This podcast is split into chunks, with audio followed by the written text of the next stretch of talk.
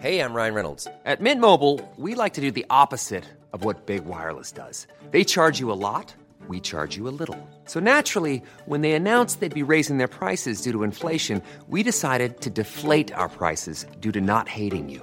That's right. We're cutting the price of Mint Unlimited from $30 a month to just $15 a month. Give it a try at mintmobile.com slash switch. $45 upfront for three months plus taxes and fees. Promo rate for new customers for limited time. Unlimited more than 40 gigabytes per month. Slows. Full terms at mintmobile.com. En fait, on est vraiment dans, le textile, on est dans un secteur en crise. Il y a tout qui est en train d'évoluer tout est en train de changer. Donc, d'un côté, c'est beaucoup de boulot et on doit remettre en question beaucoup de choses euh, et c'est pas forcément agréable. Mais de l'autre, c'est quand même trop cool de se dire que c'est à nous de construire l'industrie textile de demain. Donc, moi, moi, ça me passionne ça. Bienvenue, vous écoutez le Sapping. Le Sapping, c'est le podcast du sens de l'habit. The Good Goods, c'est le premier média mode et art de vivre éco-responsable. Je suis Victoire Sato et je reçois ici des femmes et des hommes qui agissent pour une mode de bon sens. Une mode écologique, socialement engagée, une mode inclusive qui respecte les identités et la diversité, une mode qui innove pour devenir meilleure. Aujourd'hui, j'accueille Antoine Morel, social media manager et en charge du bon sens chez le slip français. J'ai voulu interviewer Antoine car son parcours et son poste sont à la fois peu communs et tout à fait sensés. De la gestion des réseaux sociaux à la veille des bonnes pratiques de l'entreprise, il n'y a qu'un mot, la transparence. C'est parce que la communauté du slip voulait connaître ses dessous qu'Antoine est devenu le garant des valeurs de l'entreprise. Au slip, on raconte tout à des dizaines de milliers de followers. Ce dont on est fier, comme le Made in France, ce qui nous donne du fil à retordre, comme quand le dernier fournisseur d'élastique français met la clé sous la porte, ce sur quoi on doit s'améliorer, le tout dans la bonne humeur et avec une grande dose d'optimisme. Antoine nous explique les nouveaux challenges de l'entreprise, dynamiser l'industrie du textile français, innover pour des alternatives matières et réinventer son modèle économique vers la circularité. Bref, dans cet épisode, on dessape le slip, et si je devais lui associer 5 mots-clés, ce serait patrimoine, témérité, savoir-faire, tricolore et possible. Cet épisode est sponsorisé par nous-mêmes, c'est-à-dire pas sponsorisé. C'est pour ça que je m'autorise 15 secondes d'autopromo pour vous annoncer officiellement la sortie de notre annuaire de marque éco-responsable. Ça fait deux ans qu'on engrange des connaissances, qu'on réfléchit à la notion d'éthique appliquée à la mode et qu'on vous présente des marques engagées. Aujourd'hui, on a regroupé ces marques dans un annuaire intelligent qui vous permet de trouver en deux clics celle qui correspond à vos critères d'engagement social, environnemental et de style. Il est gratuit, on l'enrichit chaque semaine avec de nouvelles marques et il est disponible sur thegoodgoods.fr dans la catégorie annuaire. Vous y trouverez bien sûr et entre autres le slip français. Allez, place à Antoine. Très bonne écoute. Bonjour Antoine. Bonjour. Est-ce que tu peux te présenter s'il te plaît? Alors, du coup, bah, je m'appelle Antoine, du coup, comme tu l'as dit. Euh, j'ai quoi? J'ai 25 ans. Euh, je travaille au slip français depuis deux ans et demi maintenant. Je suis arrivé en stage là-bas. Et je m'occupe euh, aujourd'hui des réseaux sociaux. Donc, je suis ce qu'on appelle un social media manager. Donc, dans les réseaux sociaux, il y a un community manager et un social media manager. C'est quoi la différence? Euh, ce que je dis souvent, c'est T'as vu Top Gun? Ouais. Alors, euh, le community manager ou la community manager, c'est Maverick dans Top Gun. C'est la personne qui pilote, qui s'éclate. Et le social media manager, c'est plutôt le mécano, celui qui va faire en sorte que justement l'avion il tienne la route et que le community manager puisse s'éclater avec. Donc D'accord. voilà. Donc c'est plus stratégique.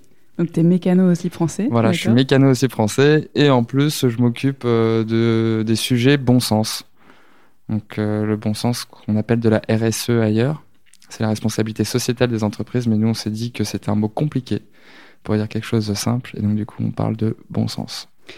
Très bien. Alors, euh, qu'est-ce que c'est le slip français?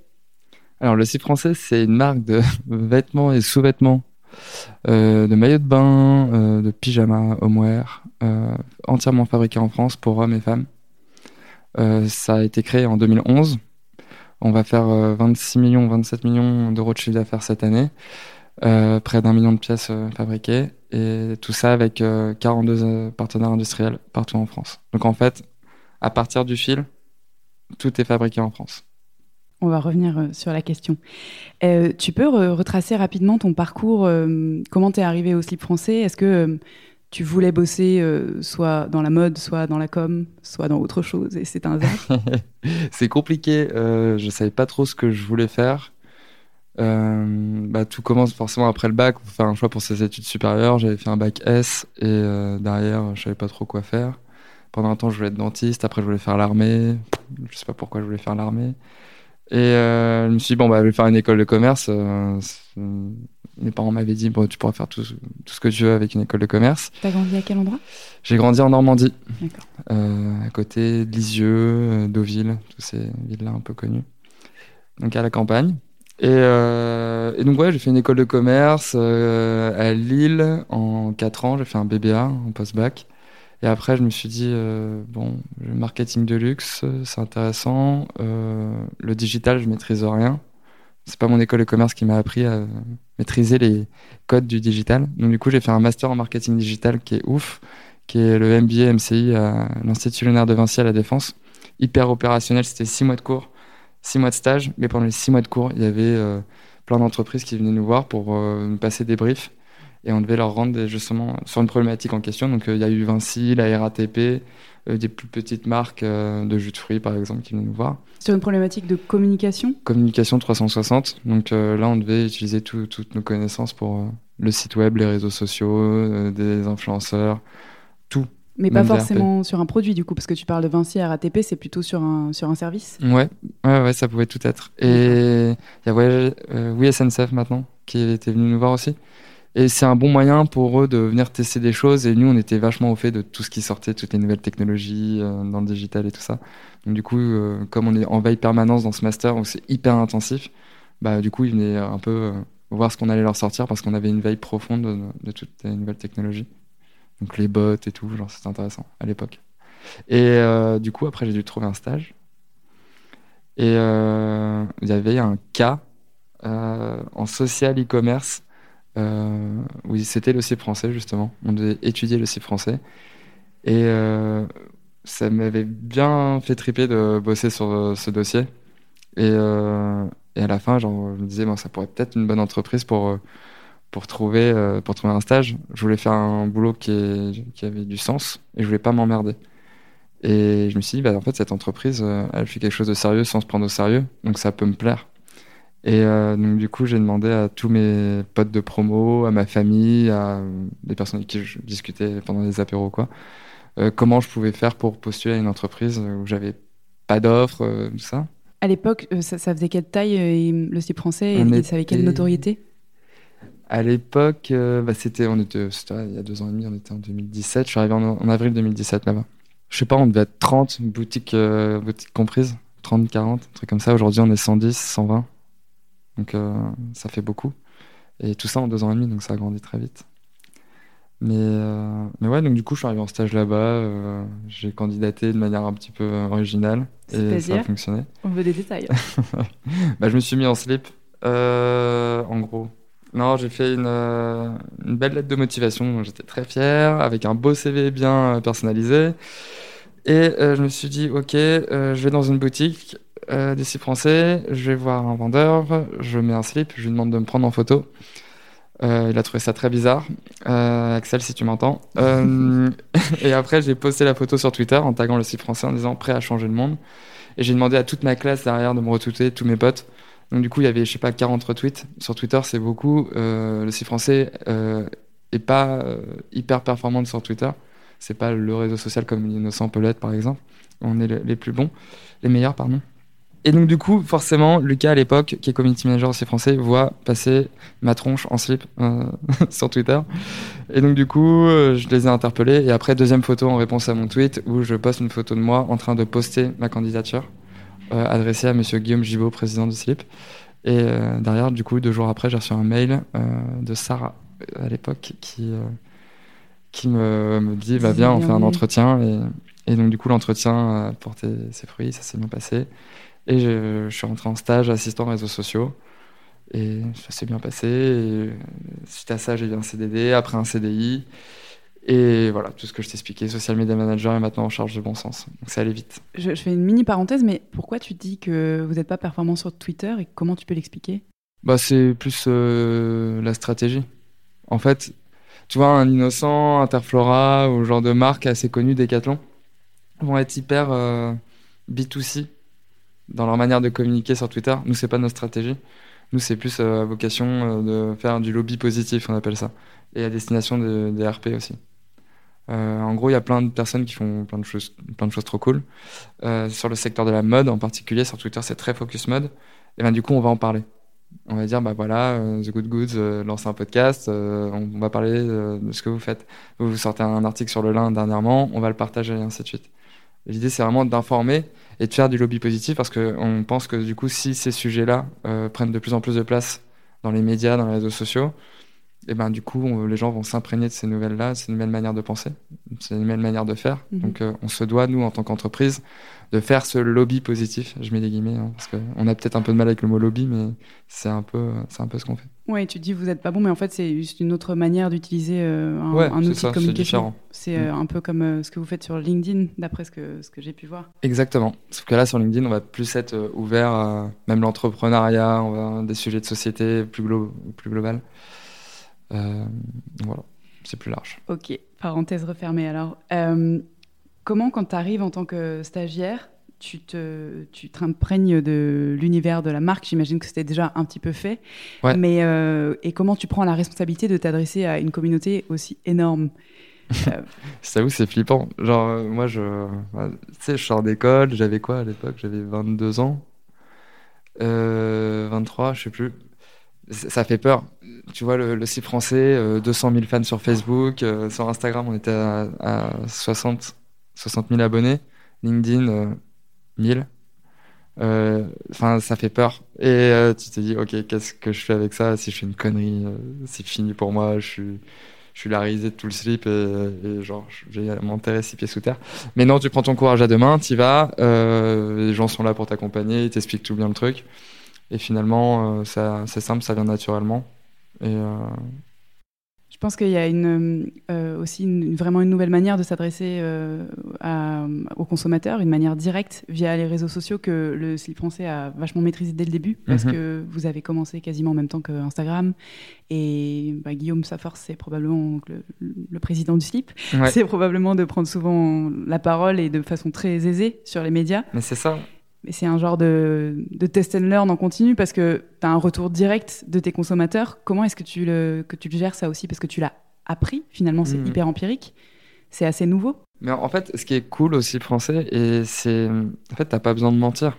Vu qu'on est, on est transparent, on dit tout, et donc du coup, bah, y a pas de problème. En fait, t'as pas de stress. Ah, j'ai peur de dire une connerie. C'est plus euh, dans la manière de le dire, de faire la mauvaise blague ou tout ça, où t'as un peu peur. Euh, après, nous, on n'aime pas trop parler de consommateurs, on parle plus de nos clients, notre communauté.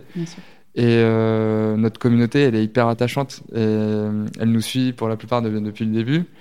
Euh, elle n'arrête pas de grandir, mais on a tout le temps des, bons retours de, leur part. Et en fait, c'est tout le temps quelque chose dont on s'imprègne. On tire tout le temps des leçons de ça. On le partage en interne à, toute l'équipe. On, a, on utilise Slack au bureau, c'est un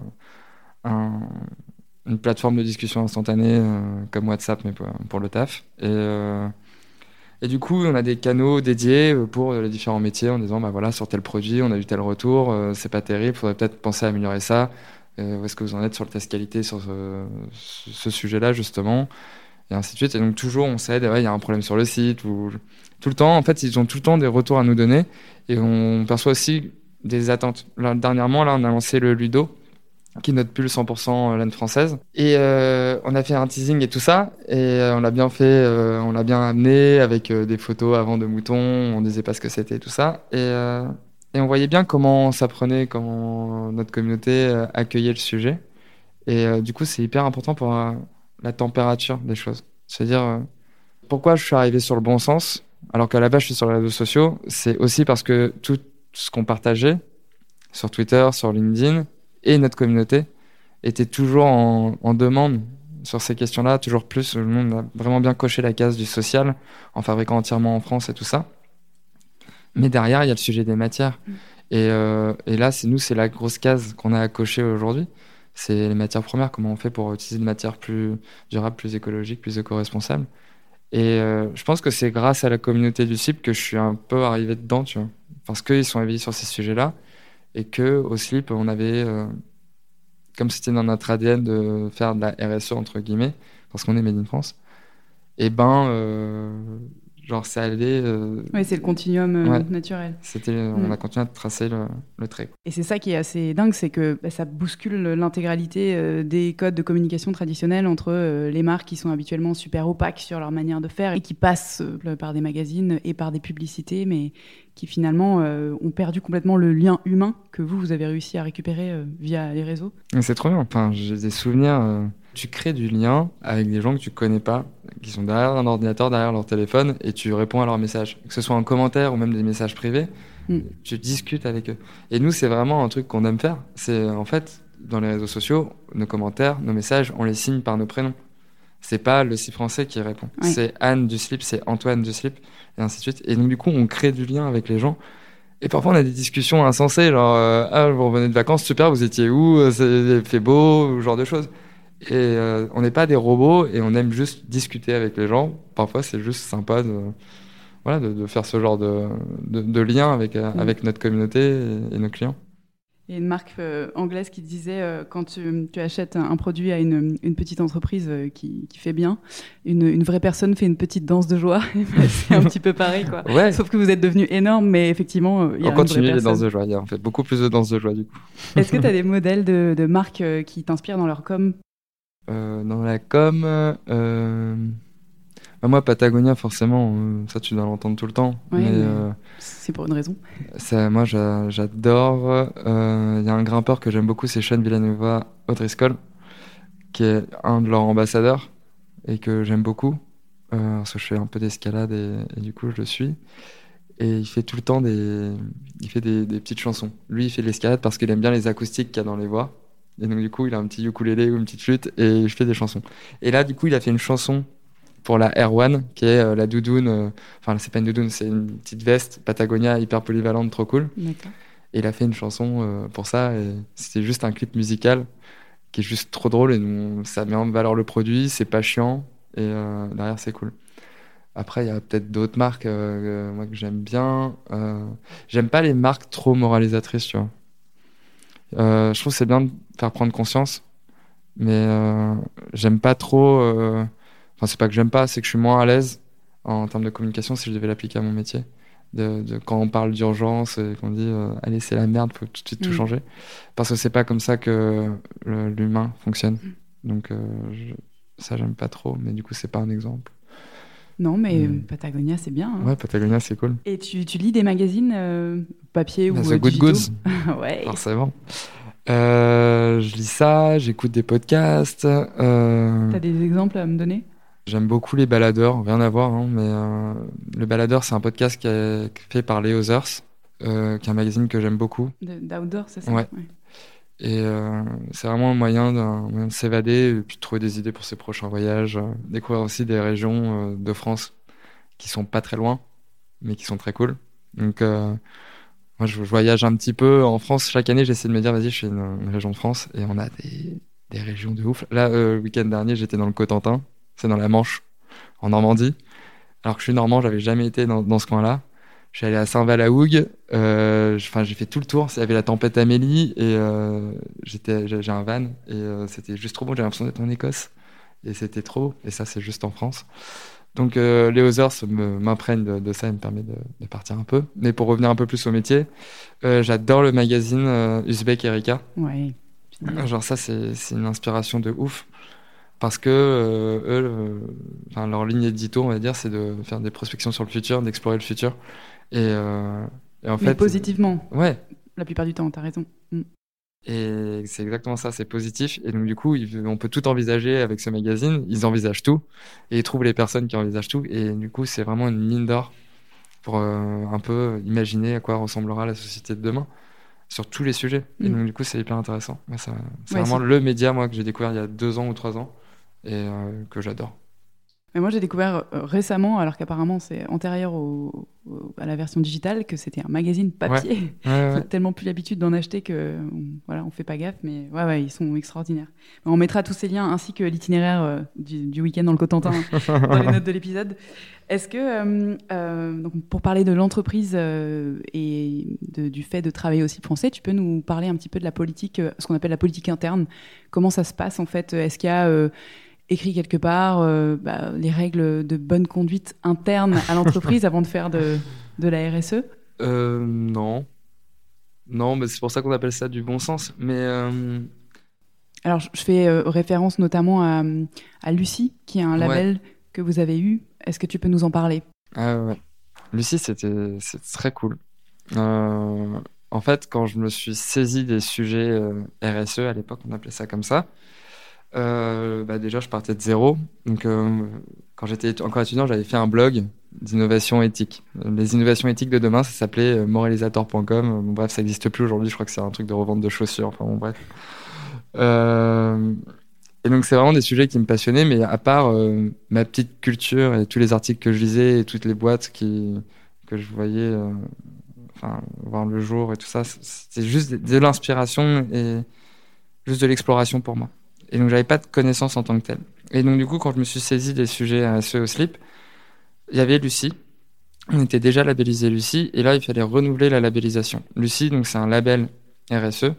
Donc, c'est pas un label qui certifie que euh, tu es ultra euh, durable, ultra écolo, mais c'est un label qui certifie que tu es dans une démarche de développement durable. Donc, tu fais toujours mieux au fur et à mesure de ton développement.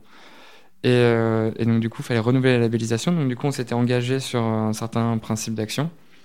Et euh, du coup, il fallait euh, bien vérifier qu'on ait fait ces engagements. si si c'était pas le cas, voir les équipes, les aider à, les mettre en place et tout ça. Et donc, Lucie, tout leur système d'audit est basé sur l'ISO 26000, qui est la norme internationale RSE.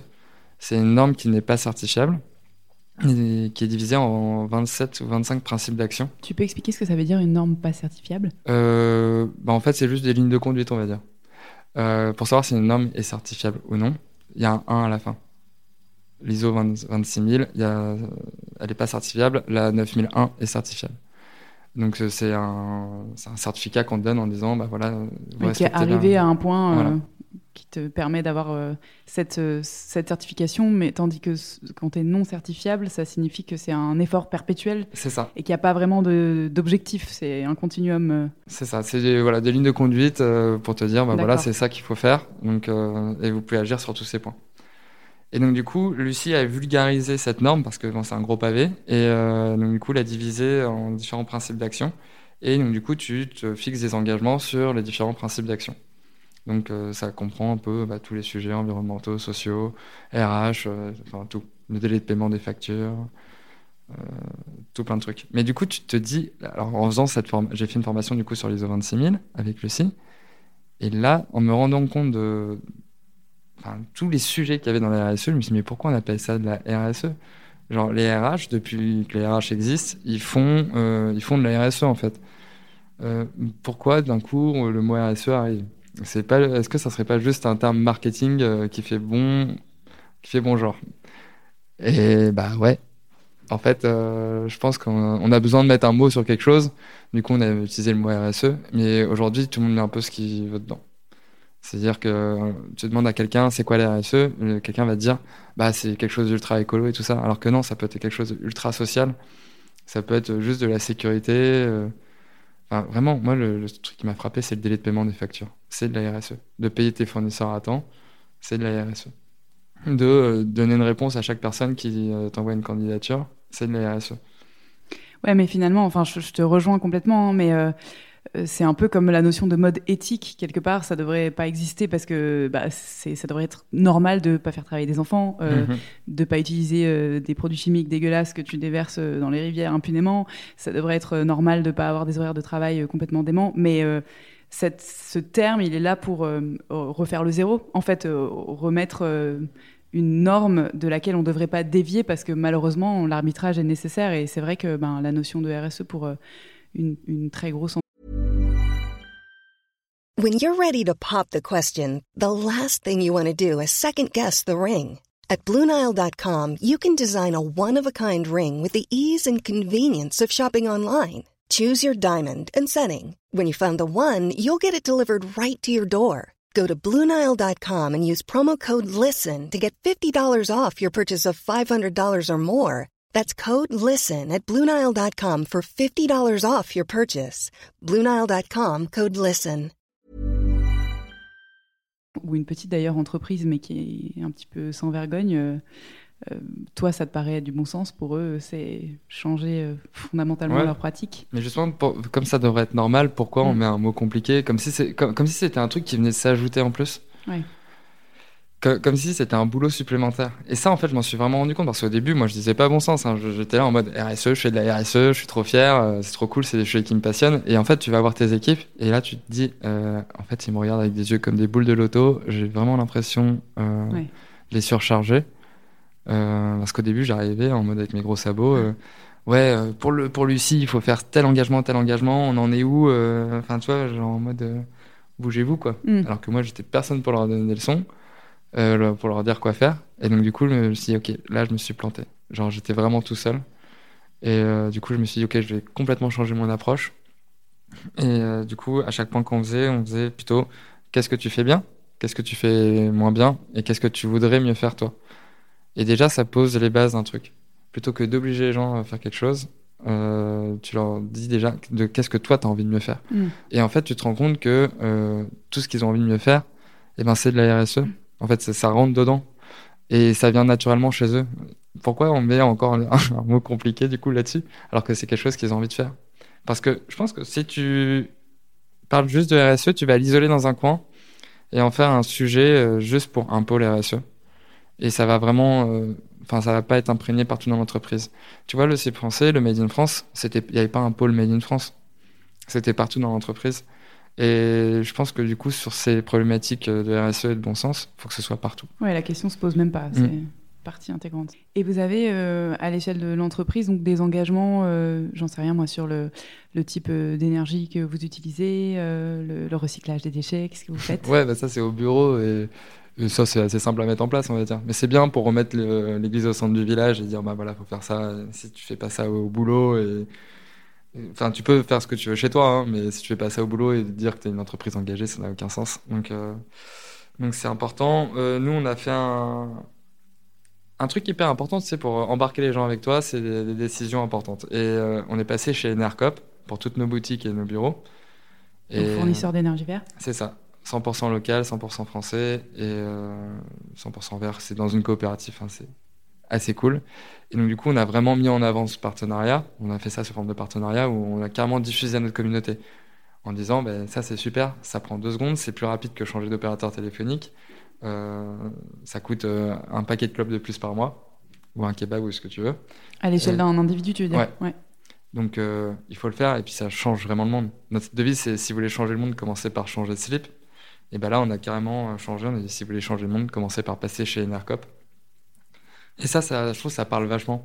Te dire euh, ton fournisseur d'électricité en fait Mm. euh, s'il est vert, bah, ça change le monde et toi tu t'en rends même pas compte. Et vous avez eu des retours alors de- d'Enercop ou de vos communautés? Ouais, ouais, ouais. Enfin, c'est forcément, franchement, c'est quelque chose qui est apprécié de se dire. Enfin, c'est une question de cohérence surtout.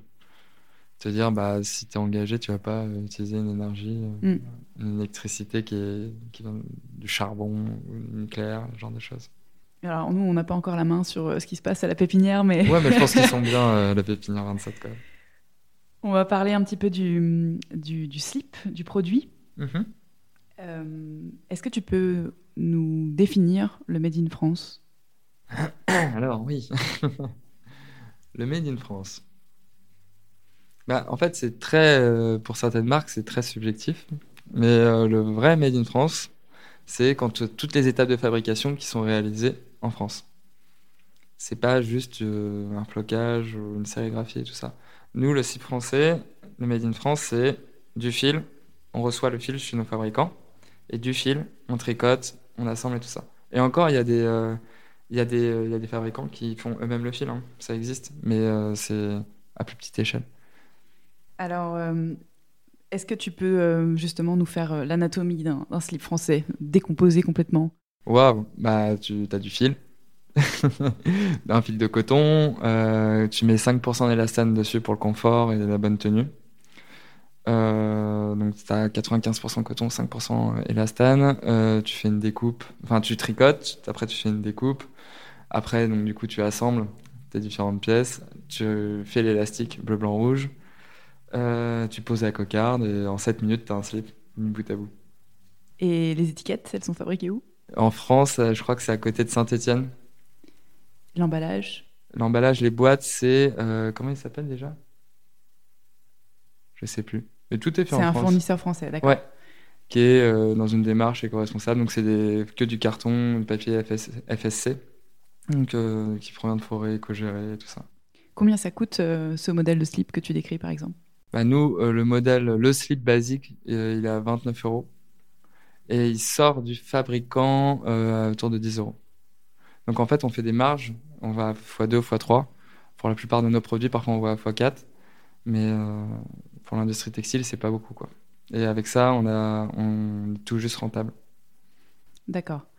Euh, et donc, qu'est-ce qui, si tu devais expliquer simplement euh, le découpage, euh, tu vois, du prix d'un slip à un consommateur qui dit, bah oui, mais mon slip Carrefour, il coûte euh, 6,95 euros. Ouais. Qu'est-ce Bah, qui est valorisé Euh, C'est tout le boulot qu'on fait derrière sur euh, le, dé- le dessin, la qualité, euh, quelle matière on utilise, le, le prix du savoir-faire. On se rend pas forcément compte, mais un vêtement, c'est pas des machines qui le fabriquent. Quoi. Et euh, faut, faut pas oublier ça. Il n'y a pas de robot comme pour construire une voiture avec un bras robotisé qui fait les, les trucs. Là, c'est des personnes qui vont, euh, qui vont vraiment tout faire à la main. Et ça, ça prend du temps. Et, euh, et en France, bah, on a des, un salaire moyen euh, qui est plus élevé qu'au Bangladesh, hein, et donc forcément ça coûte plus cher. Donc euh, ça, c'est nous, no- notre slip, on le vend à ce prix-là parce que nous, c'est ce qui nous paraît d'être- le prix juste.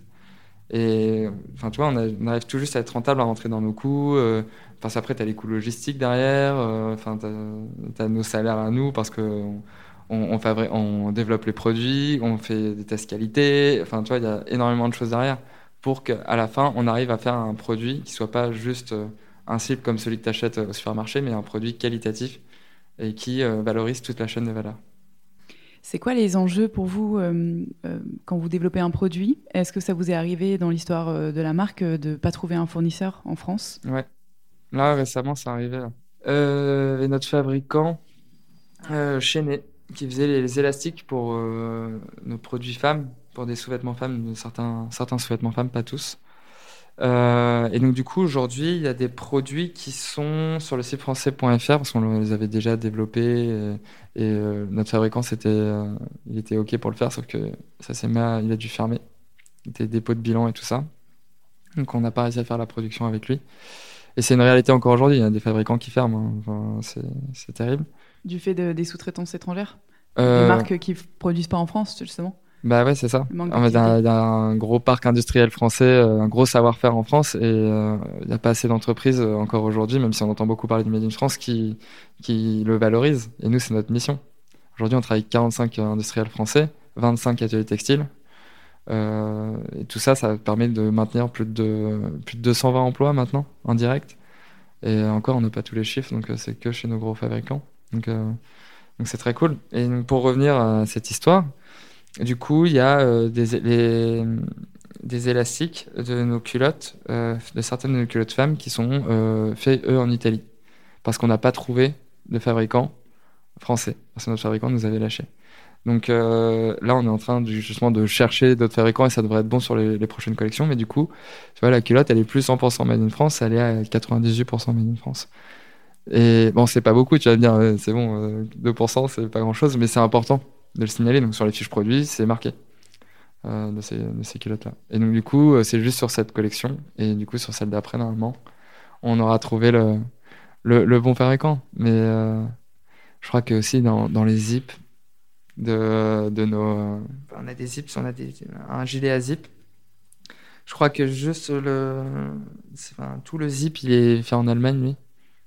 Et parce qu'on n'a pas trouvé. Donc du coup, si quelqu'un nous entend, si vous avez des zips made in France ou euh, des élastiques euh, pour des culottes, Ou des machines qui ne servent plus mais oui. qui savent le faire euh, contactez-nous et puis on travaillera avec les industriels qu'il faut. Vous êtes, euh, vous êtes engagé dans le projet L'Impossible, justement, Ouais. euh, avec d'autres marques qui, euh, qui cherchent à réindustrialiser le, le- enfin, les- le parc de filature du lin en France, Ouais. si je dis pas de bêtises. Ouais, bah alors du coup, ce projet, c'est avec Spliss et 1083 et, et donc d'autres industriels du lin. La dernière filature de lin a fermé en 2005 euh, et aujourd'hui, c'est la seule étape qu'on n'arrive pas à, à faire en France. Aujourd'hui, on est les plus gros producteurs de lin au monde. Donc ça, c'est ouf. Euh, en France, et oui, en France. Et euh, on valorise pas cette, euh, cette matière parce qu'on ne sait pas faire la filature. Donc on l'exporte et après on le ramène. Donc c'est un peu, c'est c'est dommage. Euh, et donc du coup, on a des industriels français qui veulent bien relocaliser la filature de lin en France, mais s'ils n'ont pas de volume, ils le feront pas. Et Je veux dire, s'ils n'ont pas de, de, de commande et de garantie d'être payés pour ça. un volume de production. exactement. D'accord.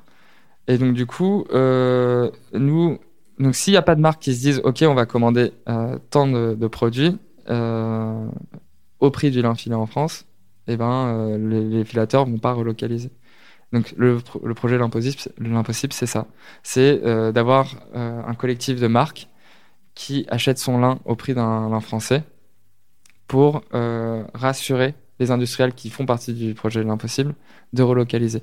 Et l'idée, c'est du coup d'avoir tout le temps des volumes, toujours plus de volumes, l'impossible, certifié l'impossible, on va dire, pour que euh, on arrive à, à nos, nos 2000 tonnes de lin. Et du coup, là, tous les industriels relocalisent et se disent, OK, bah, c'est bon, on n'aurait pas peur de, de réinvestir parce que du coup, les volumes, ils sont assurés. Donc ça, c'est un projet qui est... euh, vous avez un objectif à deux ans, c'est ça? Euh, Euh, Les 2000 tonnes? Je sais pas, ça peut prendre euh, un an, hein. ça peut prendre euh, là un mois si, euh, Alors, si t'as un acteur. On va euh, faire un autre appel. euh, Si t'as un acteur comme, euh, je sais pas, genre, H&M. Ouais. Ok, H&M, gros producteur de vêtements, hein, gros gros producteur. Pas beaucoup de lin Peut-être chez H&M. peut-être beaucoup trop producteur. Mais si t'as un, un gros acteur, une énorme marque qui fait des gros volumes, qui dit bah ok sur tous nos produits en lin, on est prêt à, à payer un lin un lin français. Et bah là l'impossible Dans six mois, c'est bon. On fait les investissements, euh, les industriels sont ok. Bon bah écoute, euh, j'espère qu'ils vont nous entendre. Ouais. Euh, c'est quoi tes c'est quoi tes, tes challenges en tant que responsable du bon sens? Donc pas au sein de l'entreprise, mais pour le futur de la marque? Alors je suis pas responsable. Ah pardon. Voilà. Euh, pourquoi? Comme je te disais, c'est la responsabilité de tout le monde. Ouais. En charge. T'es en charge. Ouais, je suis en charge. Donc, euh, je suis un garde-fou. Je veille au grain, euh, je regarde si tout, tout va bien, s'il n'y a pas d'in- d'incohérence. Et quand il y en a, on en parle et on essaye d'avancer. Et du coup, c'était quoi la question? Excuse-moi. Euh, Qu'est-ce que c'est les challenges Euh, Quels sont les futurs challenges? Tu parlais des, des matières Ouais, bah là, c'est les matières. Alors, Franchement, bah, franchement, c'était compliqué d'avoir un modèle économique viable avec ce niveau de Made in France là. 1083 pourra t'en parler, d'autres marques qui sont sur le Made in France pourront t'en parler. C'est compliqué d'être rentable. Donc nous, on a bien renforcé notre rentabilité là pour se dire ok, ça c'est bon, la case euh, ce qu'on fait aujourd'hui c'est bien, c'est coché, le social, le Made in France c'est coché. Donc comment on va plus loin sur les matières? Et donc là, euh, les gros challenges ça va être sur le coton. Comment on va changer notre coton euh, conventionnel? Et passer sur du coton bio Est-ce que tu peux expliquer pourquoi C'est important de le bah, faire. un quart des pesticides euh, du monde Du sont monde. utilisés pour, euh, pour la culture de coton. Enfin, c'est c'est chaud. Et... Qui consomme plus de, plus de flotte que la flotte nécessaire pour euh, le riz, le soja, ce qui sert à nourrir Et des surtout, ça consomme de la flotte là où il y en a le moins. Sans soi, tu peux consommer de la flotte en France. Après, l'eau, elle est traitée. Enfin, tu vois, il y a des normes et l'eau peut être réutilisée. Enfin, ça va, tu vois. C'est pas si pire. Mais là, là, dans des régions en Inde et tout, on manque de d'eau. Donc ça va, ça va être un gros problème pour eux si on continue comme ça. Donc euh, repasser sur du coton bio, déjà, ça permet de, de, faire des économies d'eau. On bousille pas la planète, on bousille pas les sols. Donc nous, on a un enjeu là-dessus. Mais du coup, on veut bien le faire. Euh, le coton bio, il y a plus de coton bio qui, qui est vendu qu'il n'en est produit. Donc il y a un problème quelque part. Il y a des gens qui te vendent du coton bio sur le marché, mais qui n'est pas forcément bio. Donc euh, comment on fait pour bien se sourcer, avoir un vrai coton traçable? Donc il y a des labels, il y a GOTS.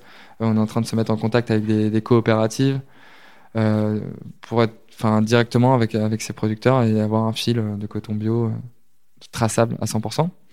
On a des projets euh, donc, euh, de matières synthétiques recyclées pour nos maillots de bain, donc polyester, polyamide. Euh, donc ça, ça arrive directement pour la prochaine collection printemps-été. Et euh, là, récemment, je te parlais du Ludo, qui est notre pull 100% laine française. Et ben, c'est la première marche euh, d'un gros projet chez nous autour de la laine, où aujourd'hui, la laine, de, une laine de qualité, euh, les plus gros producteurs, ça vient d'Australie, Nouvelle-Zélande.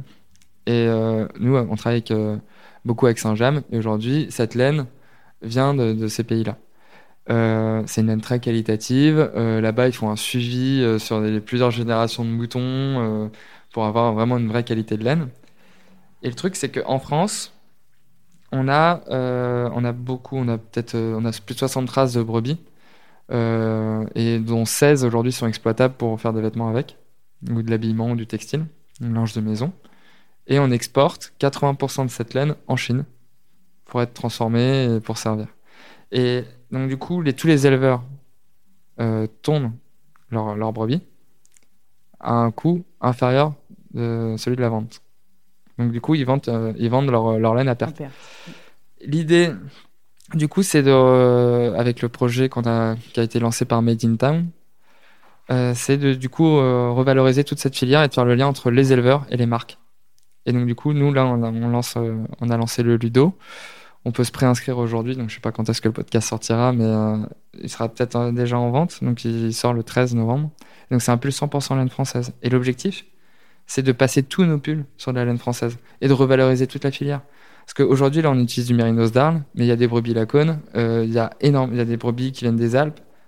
Et donc, du coup, pourquoi aller chercher une laine en Océanie alors qu'elle peut venir de France? Et Et- c'est la même qualité, c'est le même type de produit. Alors, c'est pas la même qualité parce que, comme je te disais, il n'y a pas le même suivi. Ouais. Mais du coup, l'idée, c'est de relancer ce Mhm. suivi. Et, euh, et donc, du coup, tu arrives à des laines d'une qualité similaire. Mais euh, du coup, il faut avoir un meilleur suivi encore. Et c'est à nous de le mettre en place. S'il y a suivi, tu arrives à bien sélectionner ta laine, à avoir de la laine de, de très bonne qualité. Et c'est ce qu'on fait avec le judo. Aujourd'hui, c'est sur des petites quantités. Et aujourd'hui, enfin, ça existait encore. On n'a pas réinventé la roue. hein. Les- le- la laine française, ça existait. 80% de la laine exportée, ça veut dire qu'il y a 20% qui est utilisée. Mais ça existait de manière très artisanale. Et, mais il y a un manque à gagner de ouf, du coup. On est en train de faire mourir un savoir-faire parce que ça fonctionne que de manière artisanale et on sait très bien qu'aujourd'hui, l'artisanat, euh, ça a un problème pour le revaloriser. Donc, du coup, si on réembraye de manière plus industrielle, on valorise ça et donc, du coup, ça va profiter à tout, à tout le monde. Donc vous êtes allé euh, démarcher euh, les éleveurs, les, les tondeurs, enfin tous les métiers associés. Alors, on n'y est pas allé. Euh, c'est Made in Made Town Town qui l'a fait. Après, on est allé rendre visite euh, à, à ces personnes-là. C'est eux qui ont vraiment tout défriché. Ils font un travail de dingue euh, sur ce sujet-là. C'est un projet qui s'appelle Tricolore. Donc, vraiment, je vous invite à aller voir euh, ce qu'ils font, Made in Town, parce que c'est dingue. Et on a encore des beaux projets à venir avec eux pour la suite. Et, Je pense que ça va faire l'objet d'un épisode très prochainement. et bah, tant mieux. D'accord, donc ils ont fait le, le boulot et vous êtes euh, donc allé vérifier sur place, vous avez rencontré les, les acteurs. Comment Ouais. vous faites pour euh, colorer? Parce que le ludo, c'est un- une coloration. Il n'y a pas de coloration Il y a pas de coloration. La couleur de la laine. Ouais. Euh, Bah là, la coloration, justement, ça fait, c'est un, c'est un gros sujet chez nous. Ouais. Aujourd'hui, il n'y a pas de teinture industrielle naturelle. Les teintures naturelles existent, mais c'est encore une fois à l'échelle très artisanale. Donc, nous, l'objectif, c'est de relancer l'industrie textile. Donc, euh, donc derrière, nous, il faut qu'on trouve des solutions et qu'on développe, qu'on innove des solutions de teinture industrielle naturelle.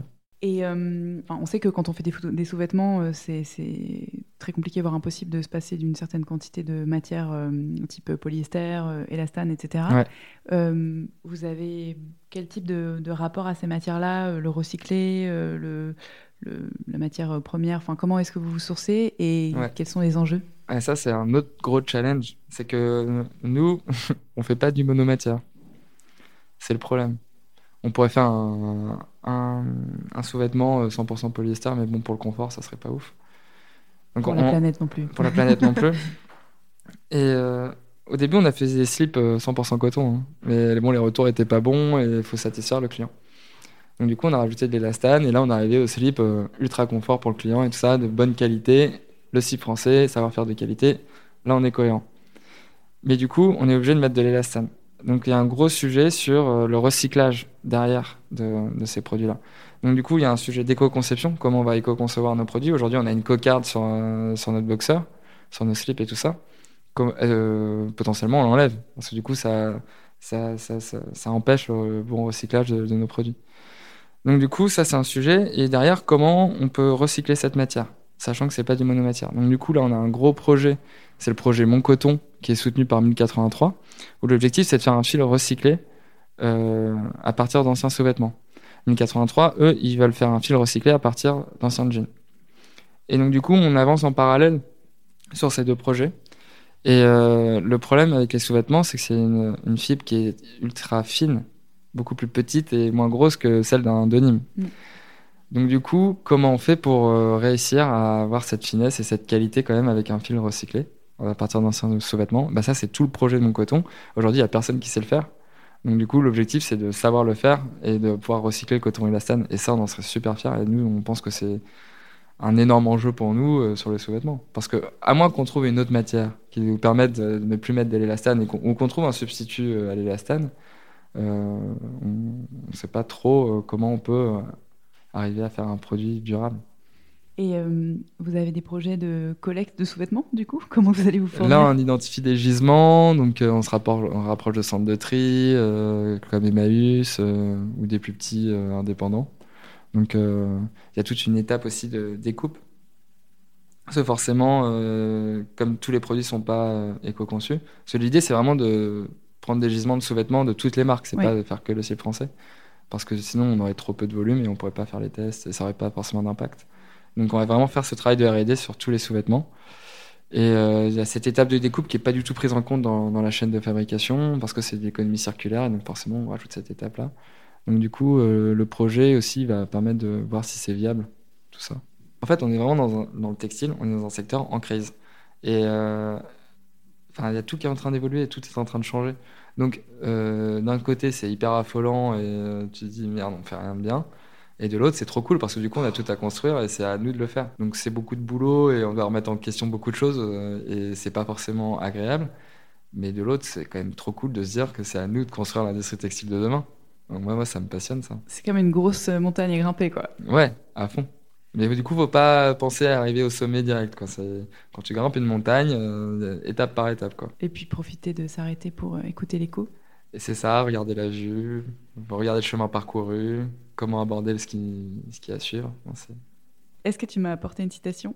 Oui, oui, oui. Tu m'as demandé. Et donc du coup, cette citation vient du frigo de chez mes parents quand j'étais petit. Et du coup, j'y ai pensé, c'est une citation de Voltaire qui dit que le bonheur est souvent la seule chose que l'on peut donner sans l'avoir, et c'est en le donnant qu'on l'acquiert. Super. Et ça, je trouve ça cool. Au début, je la comprenais pas trop.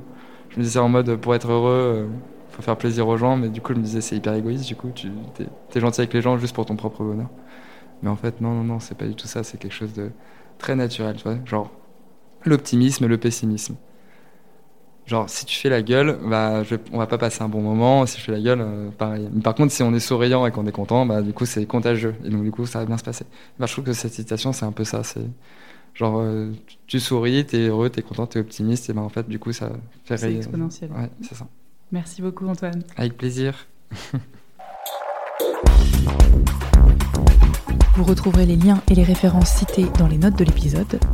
Je vous invite à vous abonner sur la plateforme d'écoute de votre choix pour ne pas rater un épisode et à nous suivre sur Instagram pour connaître l'actualité du podcast. Si vous souhaitez nous soutenir, la meilleure façon de le faire est de laisser un commentaire 5 étoiles sur iTunes qui permettra à d'autres personnes de nous découvrir. Vous pouvez également nous rejoindre sur thegoodgoods.fr où vous aurez la possibilité de vous abonner à notre newsletter afin de recevoir notre revue de presse chaque dimanche dans votre boîte mail. À très bientôt!